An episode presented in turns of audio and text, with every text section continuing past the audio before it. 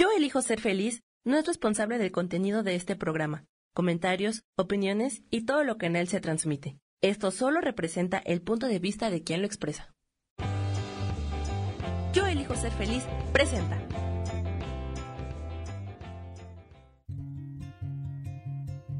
Volver a brillar, volver a sentir vitalidad. Bienvenido al programa.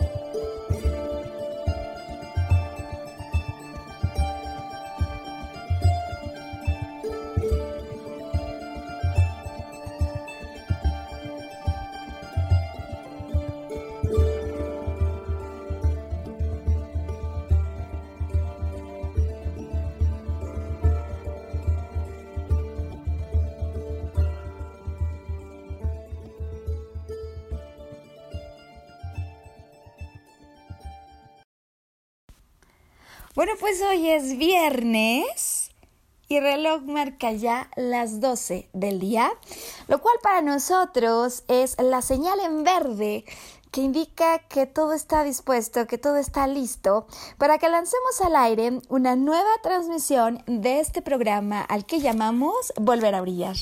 Mi nombre es Maru Méndez, yo soy maestra en psicología transpersonal y auxiliada por Samuel Peña para la producción, la edición y la transmisión de este programa. Sam, feliz viernes. Los dos nos encontramos eh, en la Ciudad de México y desde aquí estamos absolutamente listos para lo que será este que pinta Sam para programa especial. Hoy que estamos ya, escúchalo bien Sam, a viernes 4 de septiembre del 2020. Y bueno, creo increíble, ¿no, Sam? Todo lo que, lo que ha pasado en este tiempo. Em, así que bueno, claro, deseando que quienes nos escuchan, que quienes sintonizan con nosotros, se encuentren bien, se encuentren primero que nada en salud y desde luego, si por cualquier motivo eh, lo que va del año ha traído cambios, ha traído movimiento en sus vidas, pues que se encuentren en este momento en un punto de estabilidad, es lo que deseamos, es lo que queremos ayudarles a que ocurra, para que desde donde se encuentran puedan tomar perspectiva la suficiente para volver a abrazar ese sentido de poder personal que nos ayuda a levantarnos, a ir por aquello que siempre anhelamos, con independencia de que se haya caído algún proyecto.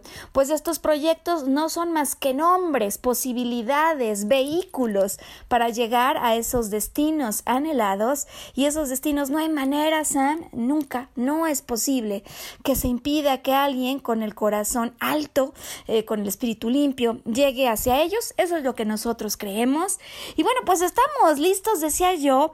Eh, hoy, fíjate, Sam, que traemos este tema que a mí me parece que se puede volver tan relevante, tan, eh, pues, importante de contemplar eh, para muchas personas que en ocasiones ya saben que están en un camino que, ay, no suena, no suena como el correcto, pero están insistiendo en quedarse. Y a veces, Sam, nos quedamos un poco más de la cuenta, un poco confundidos quizás por la sutil, déjame decirlo hoy, distinción que podría haber entre la tenacidad y eso a lo que algunos llaman la terquedad. Em, ¿Qué quiero decir con esto, Sam? Pues mira, es que en ocasiones la verdad es que damos todo, lo damos todo y más por alcanzar un sueño, un propósito, ¿no? Y eventualmente en el camino de lograrlo nos vamos dando cuenta que estamos sufriendo un poco más de lo que quisiéramos, ¿no? Em, y hay quienes a veces me preguntan esto, Mario, ¿y cómo saber, no?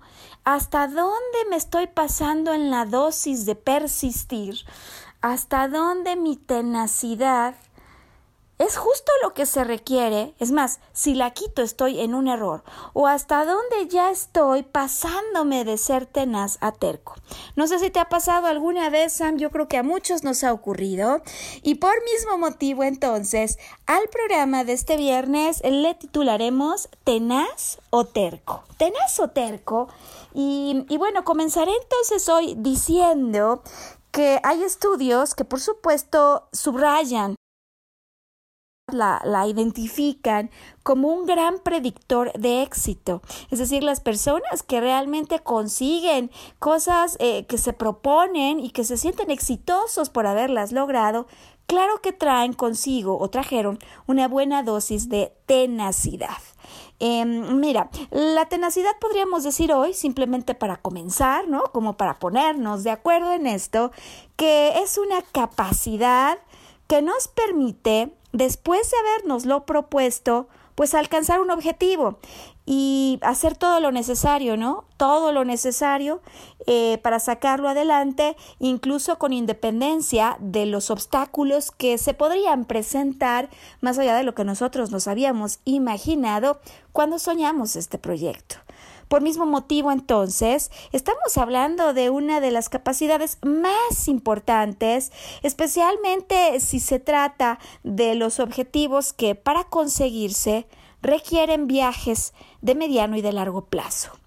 Em, y aquí entonces la dicotomía, Sam, el gran dilema, si, si tenacidad lo podíamos equivaler a un sinónimo de persistir, pues entonces, ¿dónde está el problema, no? Cuando el luchar, perseverar, insistir quizás en querer conseguir eso con consistencia, con disciplina, podría volverse ya terquedad. Y fíjate que para introducir el programa, hoy traigo un ejemplo, Sam, eh, ni siquiera de película. Es un personaje de la vida real que tiene eh, pues eh, un nivel de reconocimiento mundial eh, pues de una talla creo yo incalculable y que la verdad de las cosas es que tiene una historia apasionante. Hoy te voy a contar de su historia em, porque es posible que si te ocurrió como a mí, estudiaste a este personaje cuando estabas allí por la preparatoria, desde luego en la secundaria, en esas clases de literatura que a veces tenemos, en esas clases de ciencias.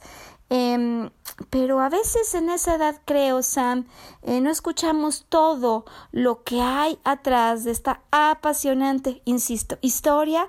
Y presento a nuestro invitado, Sam, con 501 años de, de haber muerto. Eh, es la historia de Leonardo da Vinci, la que te voy a contar hoy, porque me parece que con algunos de los ejemplos de su vida, sin duda, nos puede ayudar a dilucidar la diferencia entre tenacidad y terquedad.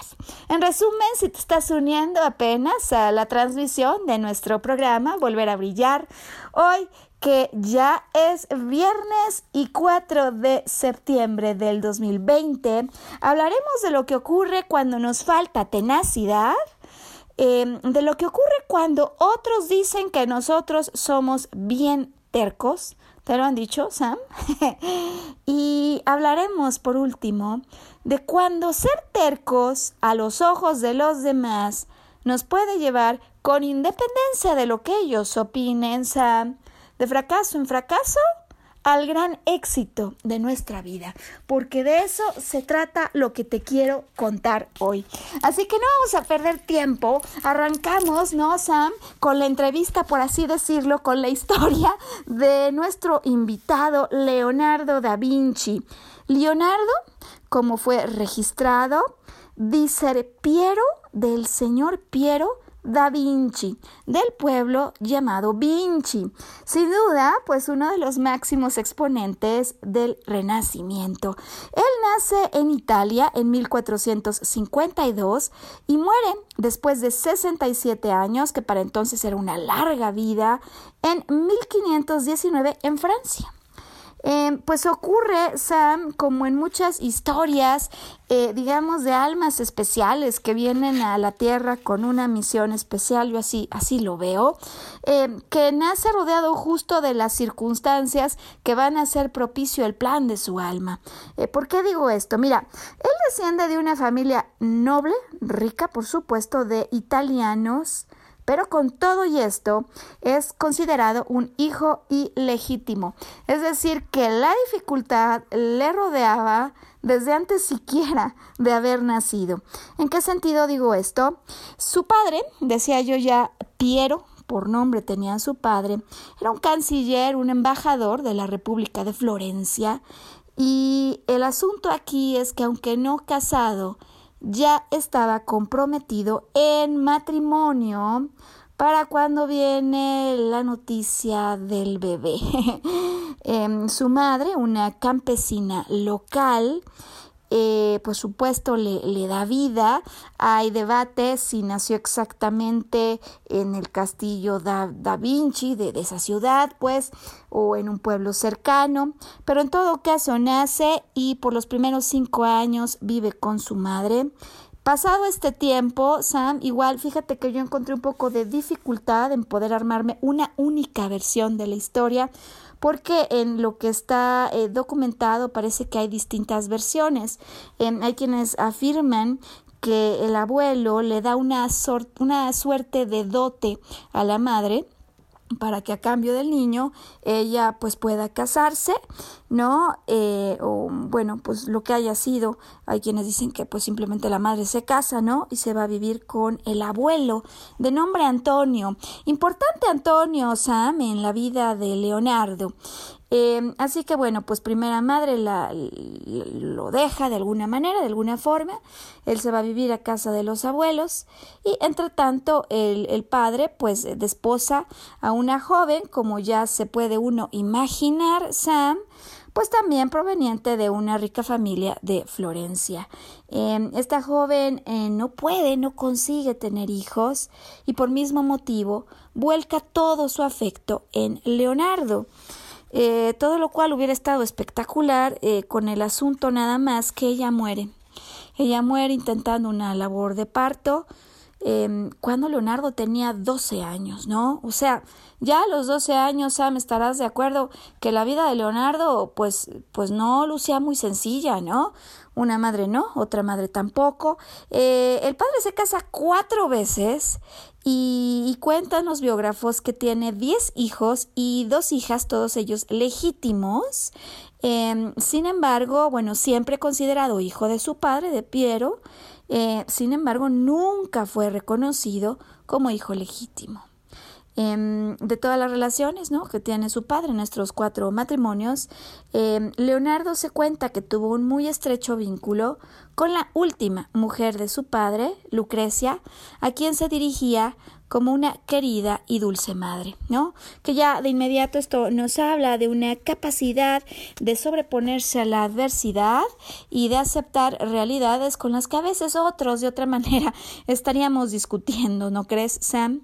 Bueno, mientras todo esto pasa, ¿no? El, padre digo que se casa cuatro veces y mientras todo esto ocurre, eh, Leonardo, como todo un buen amante de la naturaleza, observa, dibuja, y hace esculturas. Eh, no aprende latín, que entonces era considerado el idioma oficial para la instrucción, eh, y desde luego nunca recibe la preparación de un universitario pero con todo es considerado un genio universal y vuelvo a decir atención a aquellos que en su vida piensan que porque no tuvieron un diploma, que porque no consiguieron una carrera o porque no siguieron ciertos estudios están impedidos para ser exitosos en la vida, pues me parece que en el caso de Leonardo da Vinci tenemos cosas muy interesantes que observar y de las que aprender. Eh, se piensa, Sam, que la abuela, Lucía, es la que le inicia en las artes porque ella hacía muchas cosas en cerámica y asimismo también en la casa paterna es el abuelo, Antonio, el que al ver algunos trabajos de Leonardo habla con un amigo artista de nombre Andrea Y este artista eh, le pregunta, bueno, le dice, ¿no? El abuelo si estaría en posibilidad o no de enseñar al nieto, de tal manera que el nieto se va a iniciar en el taller de Andrea, con quien permanece como un alumno hasta sus 26 años, cuando se vuelve ya pues todo un maestro independiente. Y si ya la vida ya decía yo que le había presentado algunos pequeños asuntos, ¿no, Sam? Eh, pues aquí empiezo ya a contarte algunos más de esos aspectos que normalmente no están en la historia clásica, no la que algunos habíamos oído, eh, creo, pero que es bien interesante contemplar. Eh, en definitiva, él recibe un no un primer no del Papa Sixto IV, porque no es el pintor elegido, para la capilla sixtina. Primer gran no.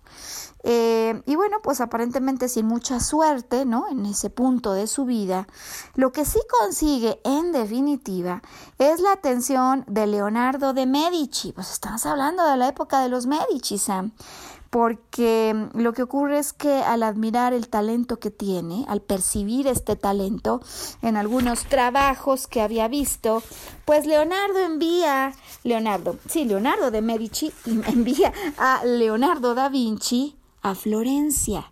Lo envía como mensajero, pues, de Florencia, como enviado especial para trabajar con el duque de Milán eh, de nombre Ludovico Sforza y este Ludovico va a ser un personaje central en la historia de Leonardo da Vinci. Hoy que es viernes 4 de septiembre y que estamos con este programa tenaz o terco. Yo veo la hora, se me ha pasado como el agua, Sam. Mándanos por favor a pausa porque me urge regresar para seguirte contando la apasionante historia de Leonardo da Vinci y por qué creo que es un excelente preámbulo cuando estemos hablando hoy de la tenacidad o de la terquedad y de cómo lo que puede ser un terco a los ojos de otros al vivir ciertos aparentes fracasos, puede estar justo en la antesala a un gran éxito. Hoy volver a brillar, danos comentarios, ya volvemos.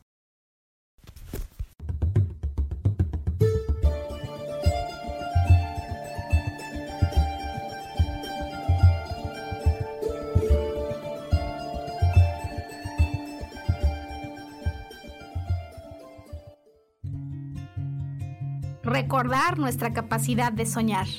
Mantente conectado que ahora volvemos.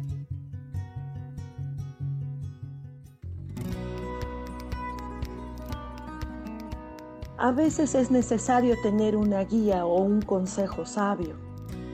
Y qué mejor que sean los animales de poder a través de una sesión que se llama Tonal. Soy Soja. Hagamos una cita cuando tú gustes búscame en mi página que se llama Angelicosidades. No lo olvides.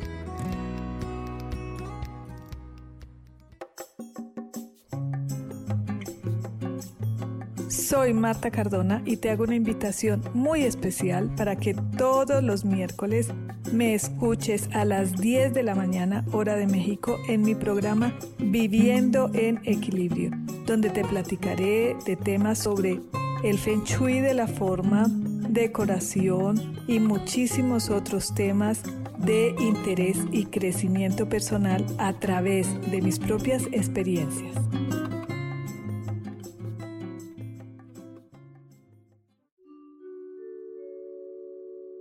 Hola, soy Gracie.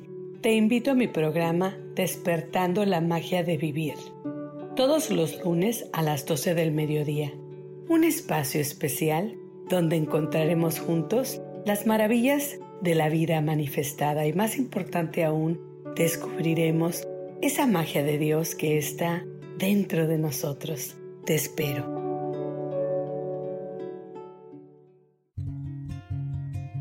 Regresamos a volver a brillar, atrevernos a intentar una vez más.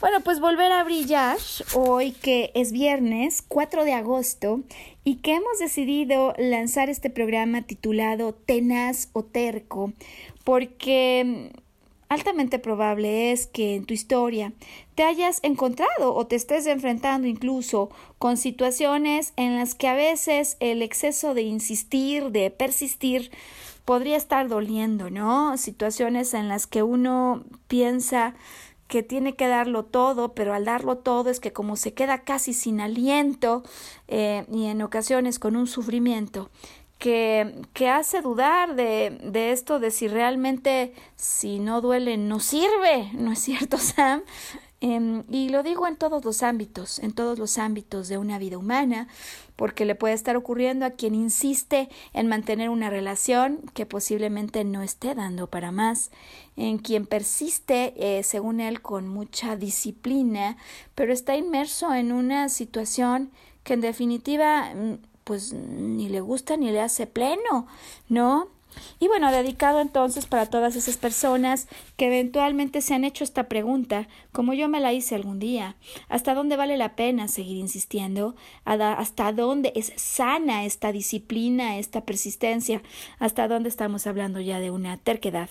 El programa que hoy queremos eh, poner para ti con toda esta información que yo estoy segura que por lo pronto en esta segunda parte del programa Sam te va a generar sorpresas porque pues mira conocemos creo yo sin duda eh, sobre Leonardo da Vinci como un espectacular pintor ¿quién no? ¿Quién no ha visto la Mona Lisa? ¿No? Eh, la última cena de este increíble arquitecto, ingeniero, inventor, em, poeta, músico, además escultor, filósofo, anatomista, iba y, compraba cadáveres para descubrir cómo era la anatomía humana. Y bueno, entre otras muchas cosas. Eso, bueno, pues yo creo que por lo menos la primera parte como pintor, pues la sabemos prácticamente todos los que escuchamos el programa, pero mm, creo que pocos conocemos sobre la dosis de esfuerzo, de curiosidad y la enorme capacidad de sobreponerse al fracaso que hay detrás de la historia de Leonardo da Vinci. Y es por ello que en esta segunda parte del programa a mí me gustaría compartir contigo una faceta de su vida de la que poco se habla.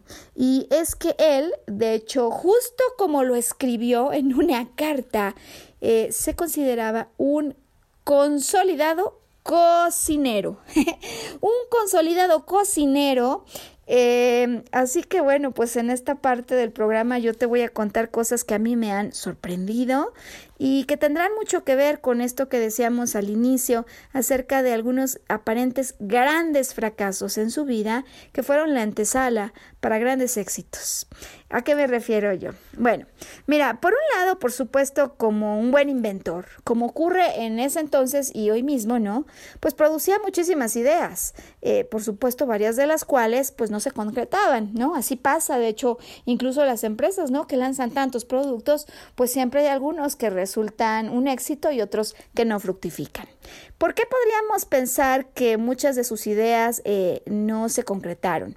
Eh, bueno, seguro hay aquí un aspecto muy ligado a su personalidad, Sam, como un gran ideador, porque a veces em, dejaba cosas inconclusas por otros asuntos que llamaban su atención. Se dice que esto ocurría con frecuencia por pinturas que dejaba eh, incompletas. Por su afán de la cocina. Fíjate esto interesante. Ahora bien, eh, hay otras cosas que simplemente no concretaron porque no eran realizables en su tiempo, ¿no? Pues un helicóptero, un submarino, eh, lucen difíciles, ¿no? Por lo pronto de imaginar en la época del Renacimiento, o sea, estamos hablando de apenas unas décadas posteriores a la Edad Media. Entonces, bueno, por supuesto, este era un adelantado a su época y por ello mismo esta, esta tercera cosa que pasaba, y es que no es que no solo no fueran realizables en ese momento, sino que además sus proyectos no eran comprendidos por muchos. Eh, entonces, lejos de admiración, generaba rechazo. Eh, bueno, así que voy a empezar ya a contarte la historia cuando al servicio de Ludovico Sforza, habíamos hablado de él antes de ir a pausa como el duque, el duque de Milán, pues eh, lo tiene bajo su servicio y cómo ocurre en estos increíbles años en Milán, pues lo que se puede ilustrar como varios fracasos seguidos y yo digo que uno de estos, sin duda, una enorme antesala al éxito. ¿Qué pasa? ¿Cómo es la historia en Milán? Que la verdad, Sam, a mí me parece bien interesante. Mira, em, pues ante el talento de quien se presenta con él como constructor, o sea, ya él solo, ¿no? Leonardo se definía así como un ingeniero, un constructor, un diestro pintor y un consumado cocinero, pues lo atrae como consejero, este es el puesto, ¿no? Que tiene de fortificaciones y escucha esto, Sam, maestro de banquetes y ceremonias de la corte. Te puedes imaginar ya en cuanto cuento esto, esa época, los vestidos, en fin, todo lo que rodeaba, ¿no? A, ese entonces. Y, y entonces vamos al primer fracaso que le ocurre en la corte a Leonardo, cuando le encargan un menú para la fiesta de la sobrina de Ludovico. Y la verdad es que esto es bien divertido leerlo, ¿no? Porque en lugar de los platos bárbaros y, según Leonardo, carentes de refinamiento, él les propone canapés minimalistas, como los que se usan hoy en día. Eh, y es que entonces las cosas que él consideraba bárbaras, carentes de refinamiento, pues eran salchichas de sesos de cerdo, bueno, ¿quién no, verdad? Lo consideraría así, patas de cerdo rellenas, terneras, gansos, eh, carnes picadas, y la verdad es que él en su lugar, en esta eh, pues propuesta, en lugar de la cocina bárbara, él proponía, eh, por ejemplo, anchoas alrededor de un brote pequeño de col, zanahoria bellamente tallada, un corazón de alcachofa, mitades de pepinillo en una hoja de lechuga. pues ya te puedes imaginar, Sam, con esto que te digo que de hecho aparece en un libro relacionado con estas recetas de cocina que al parecer se le atribuye se le atribuye, em, pues ya se puede ver que esto parecería para nosotros algo absurdo, pero en ese entonces era algo que rompía por completo con los usos y costumbres. y bueno, el caso es que eh, en definitiva estos canapés minimalistas eh, no resultan pues eh, del agrado del público, ¿no?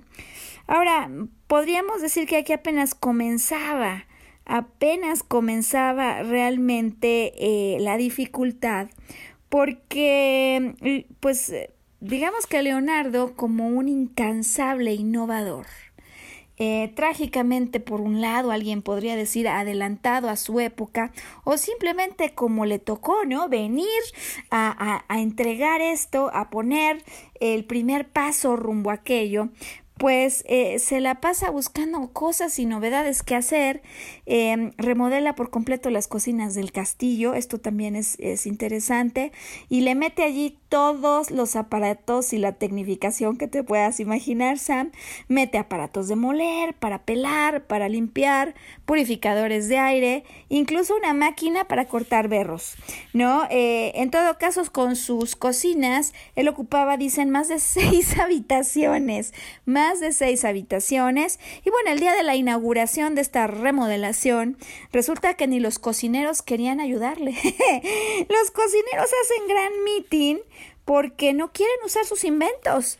Eh, el mitin hace que la comida se retrase, se escuchan gritos en la cocina, una máquina se descontrola y dicen eh, los biógrafos que hasta fuego hubo en la cocina el día de la inauguración cuando Leonardo quería ver en uso toda esta maquinaria que provenía de su increíble mente. Eh, pues ante, digamos, el shock popular, ante el rechazo social, por un tiempito, eh, Ludovico le sugiere a Leonardo que mejor pinte, que se vaya a pintar con un poquito más de paz y, de hecho de esa temporada resulta una de sus más famosas pinturas, La Virgen de las Rocas, para quienes conozcan de esto. Bueno, ya se me cayó aquí la mitad de todo esto, Sam. Eh, y es que está interesante la historia y estamos a punto de llegar a la parte más interesante de lo que ocurre en su vida en Milán. Y es el evento fallido, el famoso evento fallido pues que da lugar a una gran obra y te lo voy a contar así.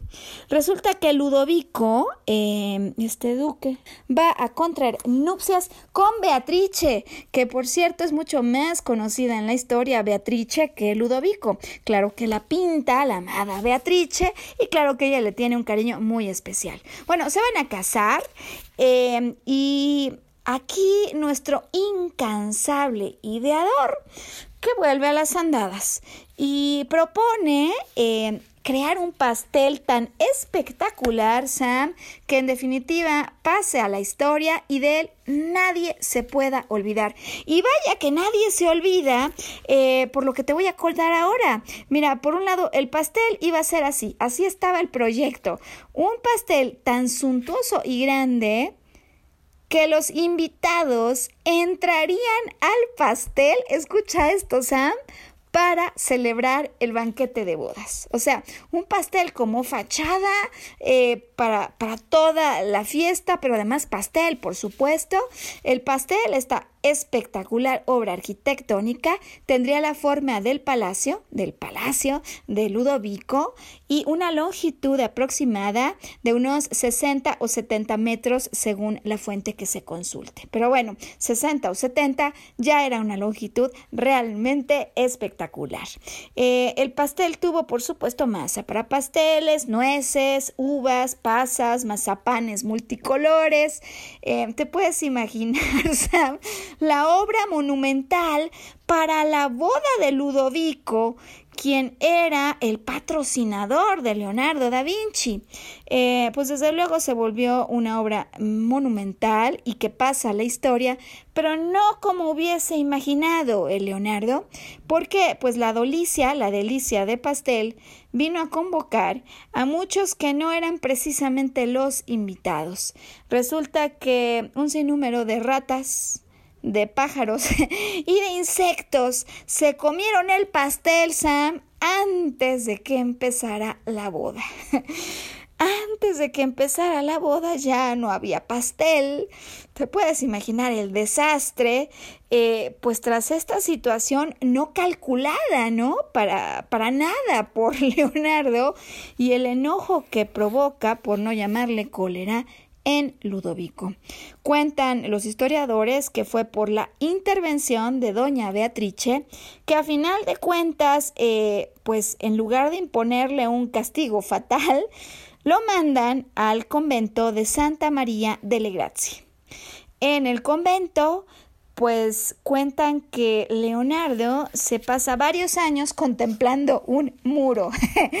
no sé qué haya estado en sus reflexiones, Sam, pero estoy segura que algo importante debió haber habido en conexión con el evento pasado. ¿Qué es lo que acaba pintando Leonardo da Vinci en ese muro? Es que no lo vas a creer, Sam.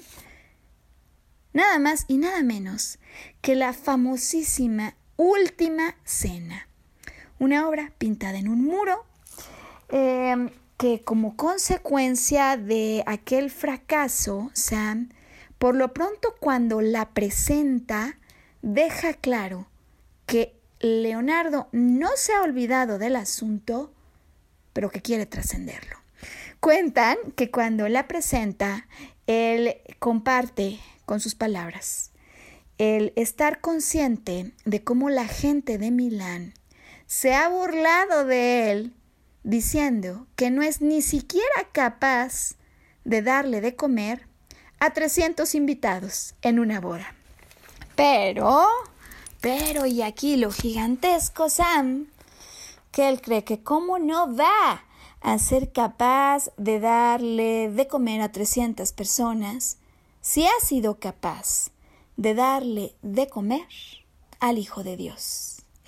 Y así, con esta emocionante explicación, presenta su obra maestra, eh, La Última Cena, que ha dado tanto, ¿no, Sam?, de qué hablar y qué recordar. Con lo cual, eh, pues es que podemos inmediatamente concluir que sin un pastel para 300 que se comieron los pájaros y los roedores, no hubiera habido posiblemente esto. Porque, como hemos ahora explicado, él va a ese lugar y se queda viendo este muro cuando viene, pues podríamos decir entre comillas, fracasado de la cuestión del el pastel de bodas. Y bueno, pues mira, si no, Sam, esto nos da la mejor de las introducciones, la que nunca hubiéramos ni siquiera imaginado, creo nosotros, ¿no? Ni soñado para hablar de la diferencia entre la tenacidad y la terquedad. Y aquí entonces comenzaríamos hablando de quién es tenaz y quién es, y quién es terco eh, en la opinión de algunos expertos. En la opinión de los expertos, tenaz es aquel que observa el panorama, lo estudia y decide hacer cambios en su plan o toma las medidas incluida la posibilidad de desistir de un objetivo cuando pierde el sentido que tenía la búsqueda. Eh, es decir, alguien que desde luego va a tener disciplina, va a tener ganas de persistir, pero que va a estar súper atento a la manera en la que se van desarrollando los eventos. Mientras que en contraposición, llaman terco a aquel o aquella que se suele aferrar a lo que venía haciendo a tal punto que si se encuentra con un obstáculo, entonces redoblará esfuerzos y tenderá a insistir aún con más intensidad, pero bajo el mismo método, bajo el mismo método. ¿Qué significa entonces esto? Pues significa que antes de ir a pausa, Sam, quiero dejarte con algunas preguntas, porque fíjate que a veces cuando uno escucha esto de tenaz o terco, pues la verdad es que es como muy fácil decir yo terco, hoy no, para nada. yo no sé de qué me están hablando. Pero si tú eres capaz de pasar esta lista, eh, digamos esta prueba de cinco preguntas, estaríamos seguros que eres perfectamente tenaz.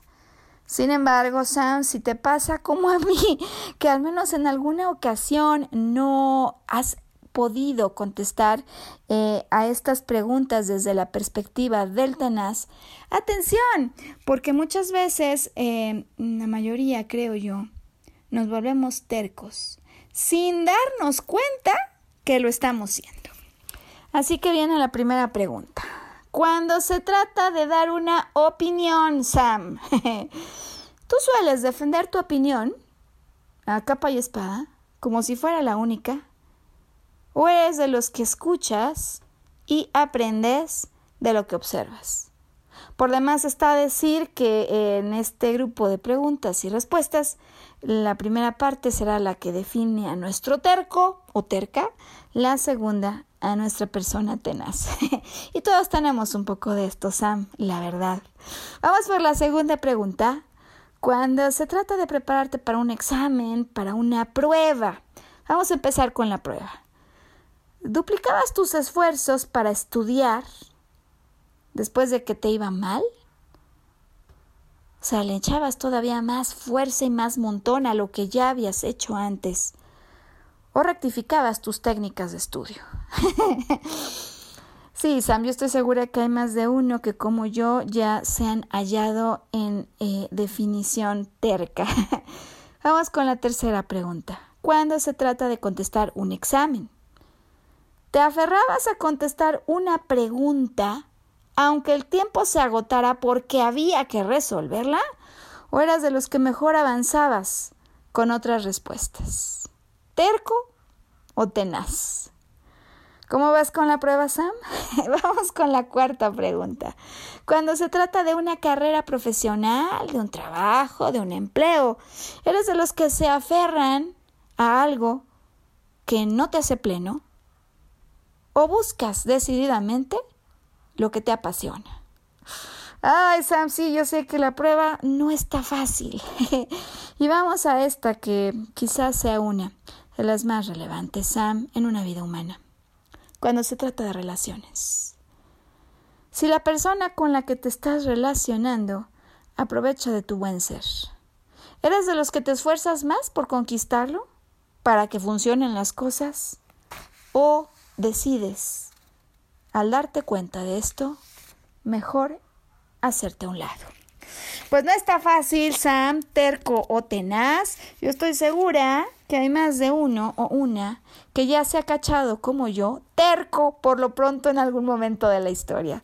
Y porque aquí no se van a quedar las cosas, mándanos a pausa porque al regresar ya quiero platicar de eso que queremos hoy invitar a reflexionar a quienes nos escuchan, quienes posiblemente igual que yo se han cachado más tercos que tenaces en algunos momentos, em, con recomendaciones eh, de qué podemos hacer, de qué deberíamos reconocer, de qué deberíamos tener presente, para tener una vida más fácil, que no por ella no disciplinada, no consistente, que a veces es una situación en la que como un laberinto, sin darnos cuenta, nos vamos metiendo.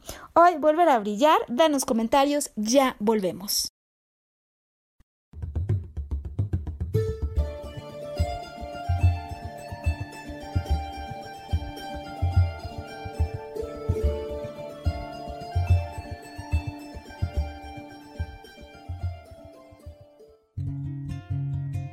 recordar nuestra capacidad de soñar.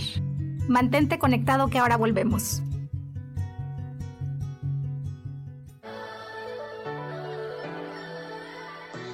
¿Cómo sería vivir desde el corazón y sintiéndote apoyado en todo momento? ¿No sería maravilloso? Escucha espiritualidad día a día, donde descubriremos esto y también practicaremos esa energía que llamamos Dios. Puedes encontrarme en los canales de Yo elijo ser feliz.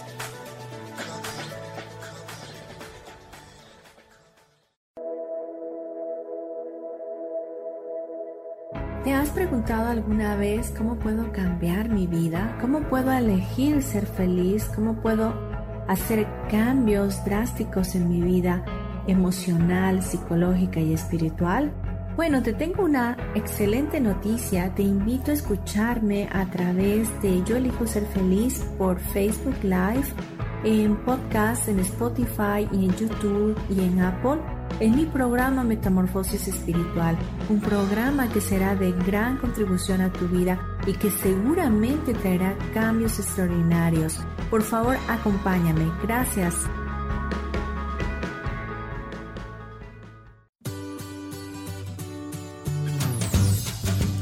¿Y por qué hoy no? ¿Y por qué hoy no decides ser una persona diferente? ¿Y por qué hoy no te decides hacer ejercicio? ¿Y por qué hoy no le llamas? ¿Estás de acuerdo que es difícil a veces tomar decisiones? ¿Que no sabes qué camino tomar? Pues aquí en mi ¿Por qué hoy no? vas a poder tomar decisiones a través de las cartas del tarot. Sígueme en mi podcast y ¿Por qué hoy no? En Yo elijo ser feliz. Nos vemos todos los miércoles a las 12 de la tarde.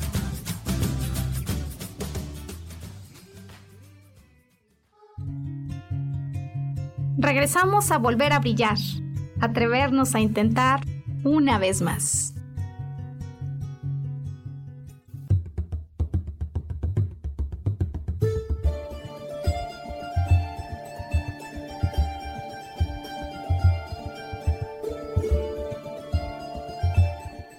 Bueno, pues volver a brillar este que es viernes 4 de septiembre del 2020 y que estamos felices compartiendo contigo este tan especial programa en el que hemos hablado por primera vez en toda nuestra historia, en Volver a Brillar, de la vida de Leonardo da Vinci y poderlo entender como un ser perfectamente humano, con todos los desafíos que tuvo su vida, los obstáculos y decía yo que aparentes fracasos, porque la verdad es que nosotros vamos decidiendo éxito o fracaso en función de lo que queríamos obtener, pero en un periodo muy corto de tiempo, ¿no?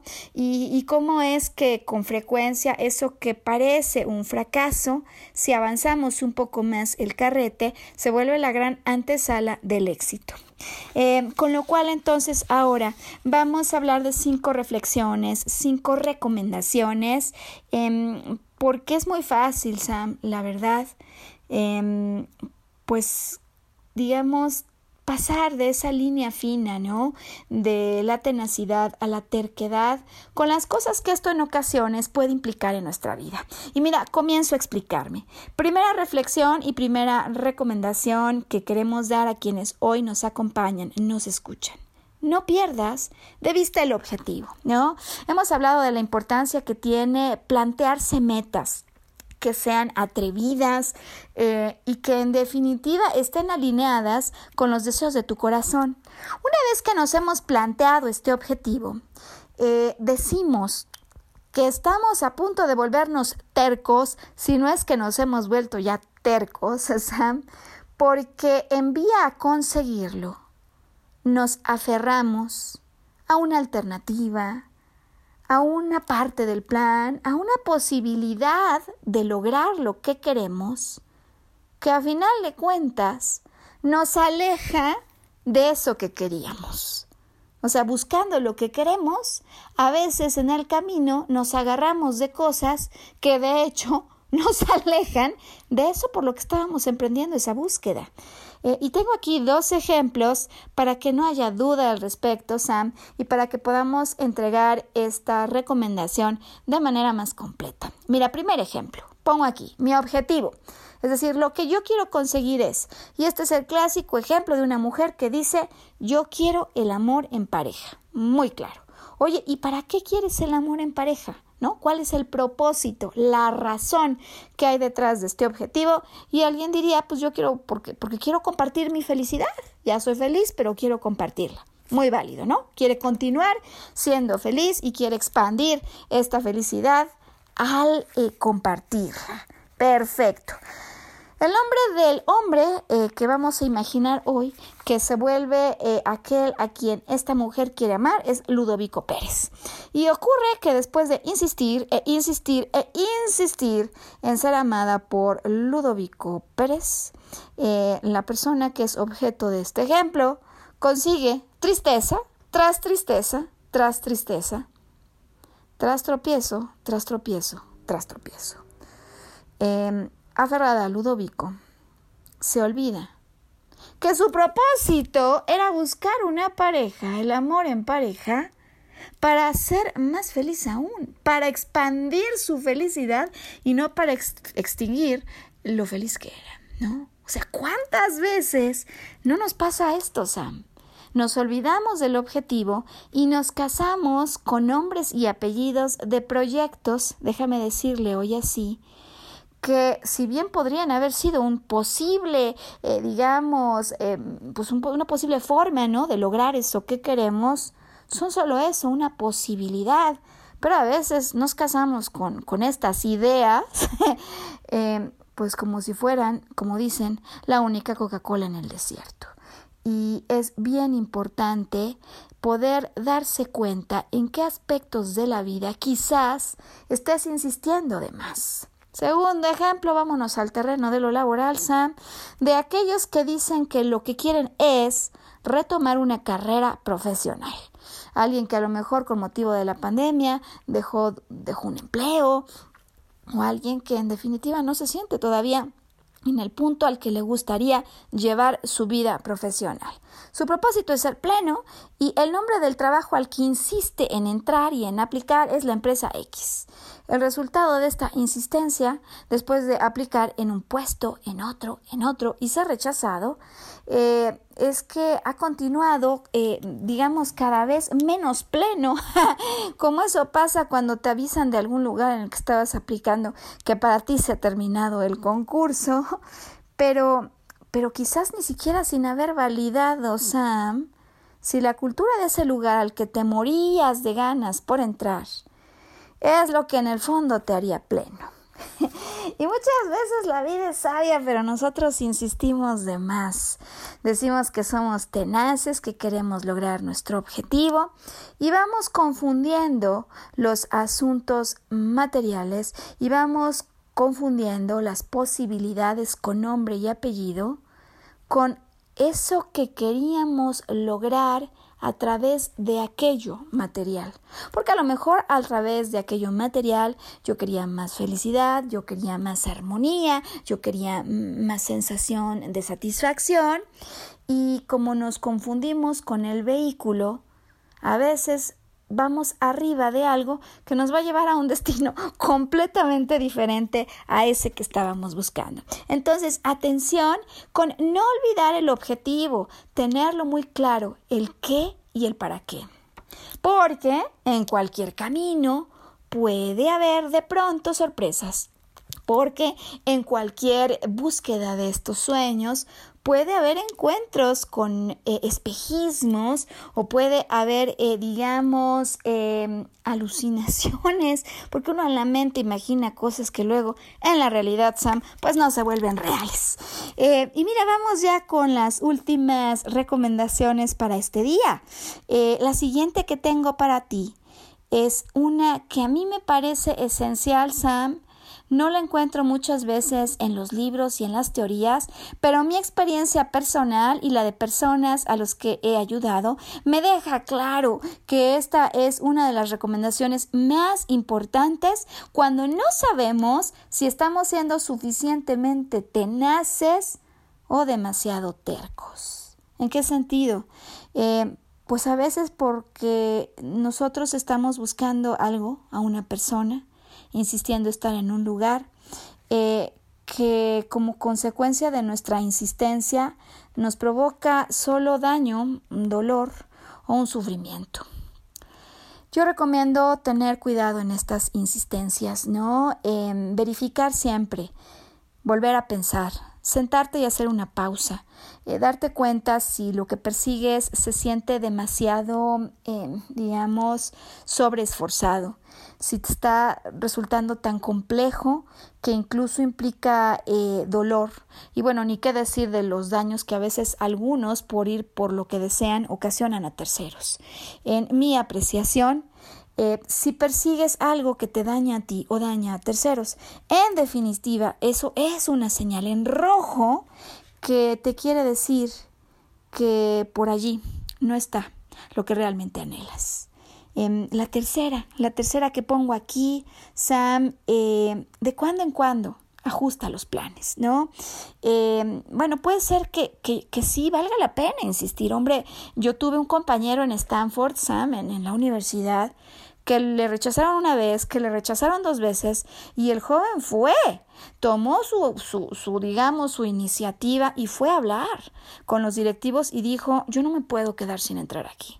Y lo vieron con tanta persistencia que entró. Perfecto. Hay, hay un, un, nivel de disciplina, de intensidad, que por supuesto es sano. Eh, ¿Cómo podría haberle dañado? Eh, tomar un avión e ir hasta allá. No, no le ocasionaba realmente ningún daño. Él iba adelante en lo que estaba buscando. Pero, pero hay otros momentos que sí. Ahora bien, a veces a lo mejor yo estoy intentando conseguir un objetivo y lo único que hay que cambiar no es el nombre de mi sueño, sino simplemente la ruta que yo estoy siguiendo y como dice ahora el Google, el Maps o el, el Waze, Sam, pues recalcular la ruta, ¿no? Recalculando la ruta. A veces yo pensaba que en mi viaje a una vida en pareja plena, eh, la alternativa A que había elegido era la correcta. Pues nada, ya está. Si no lo es, eso no significa que esté negado para mí este sueño, sino que simplemente hay que verificar la alternativa, eh, el nombre o la persona con quien yo creí que podía hacer realidad mi sueño. Eh, y por último, decía yo que son cinco reflexiones, cinco observaciones. Esta última la tengo eh, dividida en dos partes. Terco o tenaz según lo que dicen los demás. Gran asunto, gran asunto. Eh, a mí me parece que siempre es importante verificar la intensidad de amor que porta tu voz interior frente a la voz del exterior. Es decir, hacerte esta pregunta. ¿Lo que dicen los otros es una recomendación que te va a ayudar a expandirte? ¿O lo que están diciendo es una crítica que te condena? Porque si es lo segundo, aléjate pronto de eso. Aléjate pronto de eso. Eh, imagínate que Leonardo se hubiera dejado eh, influir por las voces que decía que no tenía la capacidad de dar de comer a las personas. Y entonces el, último asunto, que es el que a mí me gustaría hoy pues resaltar, eh, ya que estamos llegando al final del programa. Aún detrás de lo que otros pueden llamar una terquedad, podría haber el precursor de un gran éxito. Atrás de lo que otros dicen que es terquedad, podría estar tu gran éxito, porque finalmente éxito no es más que una definición personal. Y por lo tanto, conforme llegamos ya a la culminación de este programa, a mí me gustaría cerrar diciendo que en verdad espero que el ejemplo de Leonardo da Vinci, con estas peculiaridades, eh, la verdad tampoco escuchadas en muchas ocasiones, permita darte cuenta que vidas complicadas las tienen todos que muchas veces las tenemos, ¿no? Cada cual en su manera, em, que pues no hay eh, requisitos para el éxito, ni títulos, ni credenciales, que siempre en un camino hay un grupo de amigos que nos viene a patrocinar y ayudar, tiene que haberlos. Y que cuando lo que estamos haciendo es persistir, porque lo que nos grita el corazón, lo que nos grita el alma, es hacer algo. Vale la pena escucharnos y hacerlo. Porque tú no sabes cuál es el nombre que en tu camino tiene. El banquete y el pastel de los 300 invitados. Y tampoco sabes en tu camino y en tu carrera cuál es ese siguiente episodio que en el caso de Leonardo da Vinci se llamó la última cena. Y que mientras vas reflexionando sobre cuál puede ser el gran éxito que está esperándote, que está a la vuelta de la esquina de eso que todos llamaban un fracaso, motivado por este ejemplo, te atrevas a ser feliz, tengas un espléndido fin de semana y decidas escucharnos cuando en ocho días estemos de vuelta. Ocho, siete, Sam, bien, próximo viernes a las doce del día Aquí te esperamos. Hasta entonces.